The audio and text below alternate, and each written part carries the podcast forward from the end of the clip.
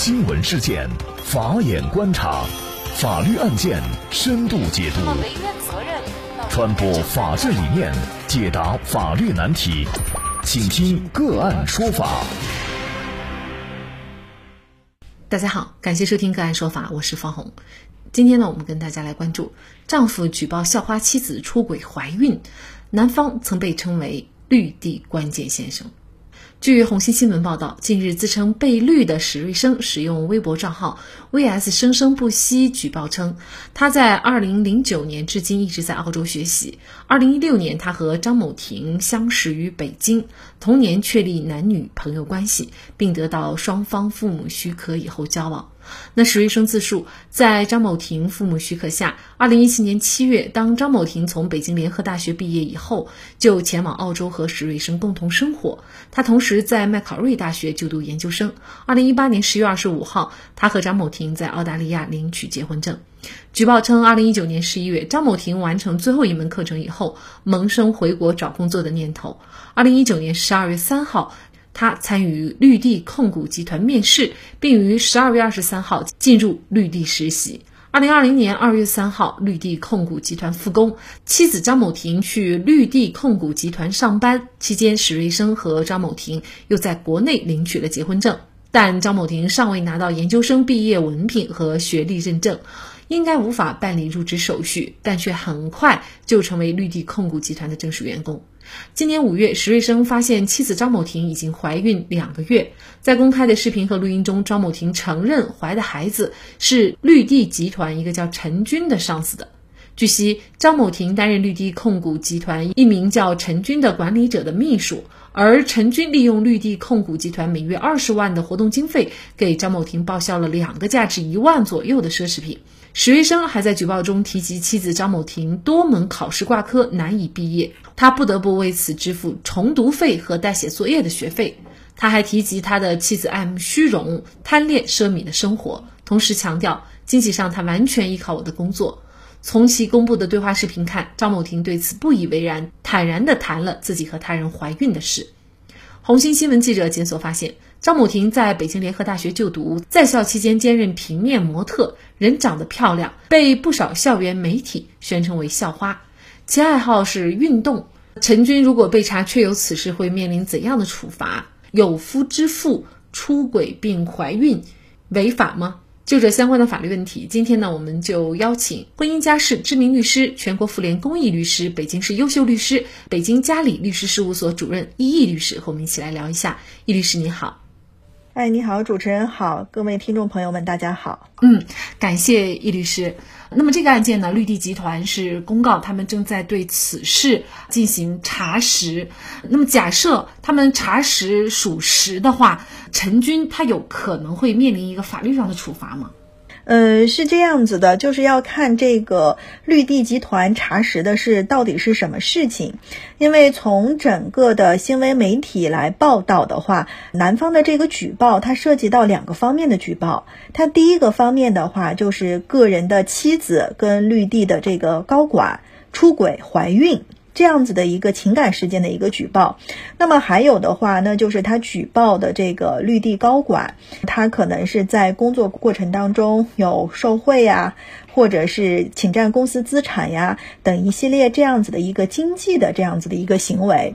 那么这两个行为的情况下，如果后面的一些经济犯罪的这些行为被查实属实的情况下，肯定会构成刑事犯罪的。但是导致怀孕的这个事件啊，说实话，它属于一个情感调整或者是道德调整的一个范围。那我们在法律上，这个并不构成这样子的一个犯罪。那不构成犯罪，又是否是违反法律的规定呢？或者说，它又是否是一个违法的行为呢？呃，咱们民事上规定的话，就是说夫妻之间应该有这样子的一个忠诚义务。如果说单纯从违法的角度来说的话，那么这个女方和高管陈军，那么他们如果都有配偶的情况下，他确实违反了夫妻之间的忠诚义务。那么从这个角度来说的话，那确实构成了一个违法。但是这样子的一种违法的情况，并不代表着他要接受什么样的形式上的这样子的一个法律制裁，可能更多的是情感上和道德上的这样子的一个谴责，可能会比较多。那也就是说，目前呢，据媒体报道，就是陈军呢，他是利用绿地控股集团每个月二十万块钱的活动经费，给张某婷报销两个价值一万块钱左右的奢侈品。这种说法如果被证实是属实的话，那么他是涉嫌构成犯罪无疑了，是吗？对，在这种情况下的话，那他可能会构成个侵占公司资产这样子的一个行为。呃，有夫之人哈，有丈夫的人和他人怀孕，同样这样的行为。他虽然是违法了，但是也只是一个道德上的一个谴责。呃，作为举报人来说，也就是史卫生，其实他是不是是没有办法维权的，或者说他单从法律上也没有更好的一个解决的办法。呃，其实这个事件抛开绿地高管这样子的一个身份来说，其实它属于一个比较普通的在婚外情出轨的这样子的一个事件。那么，对为对于婚外出轨这样子一个事件来说，那么在法律上它有两重定义。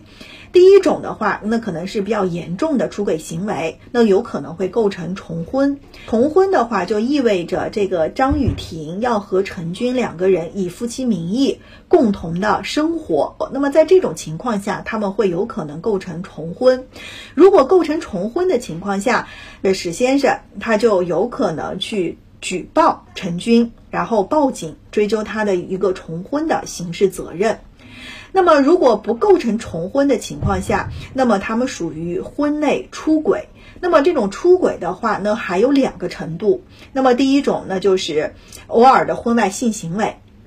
那么如果只是偶尔的婚外性行为的情况下，说实话，这并不是一个法律调整的一个范畴，只能说它构成了婚姻法上的一个出轨，对于违反夫妻忠诚义务的这样子的一个婚姻过错。这个过错要更严重一点的话，那也就是张雨婷跟陈军两个人长期稳定的共同生活，那么他就会构成婚姻法上的一种同居。那么如果一旦被认定了双方共同生活同居的话，那么他就构成了婚姻法上的过错，属于婚姻的过错方，而。对于史先生来说，他能够追究婚姻过错方的责任，也仅限于他的妻子，就是张雨婷，他不能够说去直接追究陈军的这样子的一个责任。那么陈军的话呢，可能是只能承担的是道德谴责的这样子的一个情形。那现在呢？因为张雨婷已经是怀孕两个月了，甚至呢，今天有媒体报道说，张雨婷呢打算把孩子的未来的这个出生以后户口啊落在这个史瑞生的户口名下。我们除了说觉得张雨婷的这种行为哈让人觉得厚颜无耻以外呢，另外呢就是对于她未来的孩子，现在呢史瑞生好像似乎并没有提出有离婚的这个打算。如果不离婚的话，那其实这个未来的孩子他的一个成长抚养也是不是也是一个问题呢？史瑞生他是澳大利亚籍，所以可能孩子并不可能获得中国的户口，他不可能把户口落在这个史瑞生的名下。其次，这个孩子呢，他如果说确定到底是什么样的国籍，那样他要符合国籍法的规定才能确定他的国籍。如果张雨婷她不具有外籍的身份，包括陈军也不具有外籍的身份。那么同时，孩子也没有在这个澳大利亚出生的情况下，属人属地原则都不符合，那么他只能是中国籍。那么他的这个户口，那可能就会随张雨婷的户口落在这样子张雨婷的户籍上。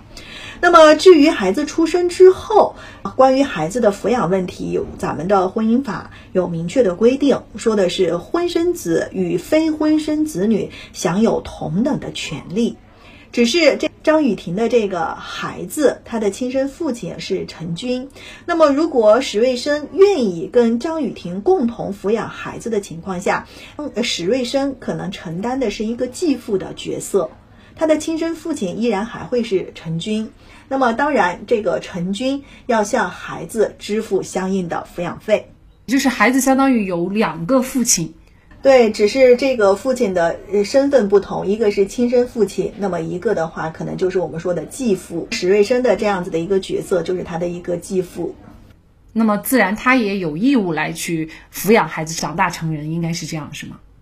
嗯，他没有这样子的一个法定义务。其实史瑞生来说的话，他可以拒绝抚养的。第一，这种抚养的话，包括两个层面，一个叫做这个经济上的一个层面，对吧？一个叫做情感上面的这样接触的一个层面。如果他抚养孩子的情况下，他可以不出一分钱。从经济层面上来说，他可以拒绝出钱。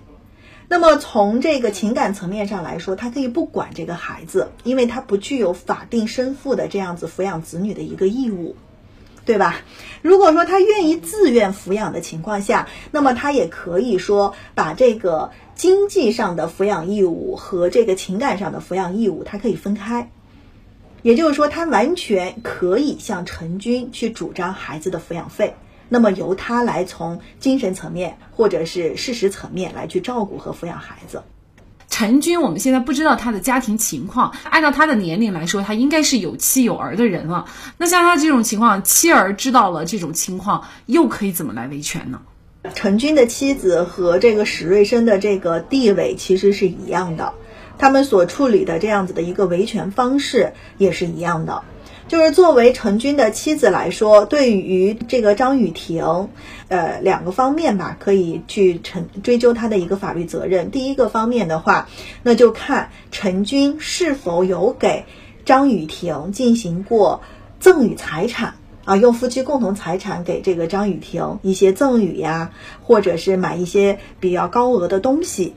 那么，作为陈军的配偶，完全有理由去把这些钱财去要回来。啊，向张雨婷去主张要求一个返还。如果这种情况没有的情况下，那么如果这个张雨婷与陈军两个人有重婚的这样子的行为，那么他的配偶依然可以举报两个人进行一个重婚啊，承担刑事责任。但是我们其实从这个报道上来看的话，他们两个人其实是发生的是一个婚外性行为，然后导致婚外怀孕这样子的一个事件。那么这一个事件可以。以认定陈军属于婚姻法上的过错，那么呢，他的配偶可以在与陈军要求离婚的过程中，要求陈军承担相应的过错损害赔偿责任，在分割夫妻共同财产的时候，照顾无过错方进行一个分割。那么，他对于女方来说的话，其实能够追究的责任就是我刚才说的，如果构成重婚，追究刑事责任；如果不构成重婚的情况下，陈军用夫妻共同财产给张雨婷进行了赠与或者买高额的财产，那么他的配偶可以要求返还。婚内出轨本身很多人都可能司空见惯了，但是出轨以后还能如此不知羞耻，大方的告诉自己的老公出轨细节，并直言告诉老公把对方继续做自己为备胎的女子，确实是罕见。物欲横流的当下，女人用最珍贵的东西来换取房子票子，不以为然还自以为傲，这确实很悲哀。好，在这里再一次感谢婚姻家事知名律师、全国妇联公益律师、北京市优秀律师、北京嘉里律师事务所主任易易律师。那另外，我们本周五个案说法的直播会继续开启。这周五的主题呢是不具备偿还能力的高息借款构成诈骗罪。那么同时呢，我们会邀请资深律师王绍涛律师呢，就大家所关心的关于借款讨债。方面的法律问题呢，直接回答大家的咨询，和大家共同来交流。欢迎您在这周五晚八点准时收听，我们下期节目再见。那么大家如果想获得我们节目的图文资料，欢迎您关注“个案说法”的微信公众号，在历史消息当中就可以找到这期节目的全部图文资料。那么大家在生活工作当中遇到一些法律问题呢，也欢迎大家向我们进行咨询。您可以添加幺五九七四八二七四六七这部手机号码的微信号，就可以找到我们。他们都非常的资深、专业和负责任。感谢您的收听，我们下期节目再见。另外，您还可以通过界面新闻 APP 收听我们的节目。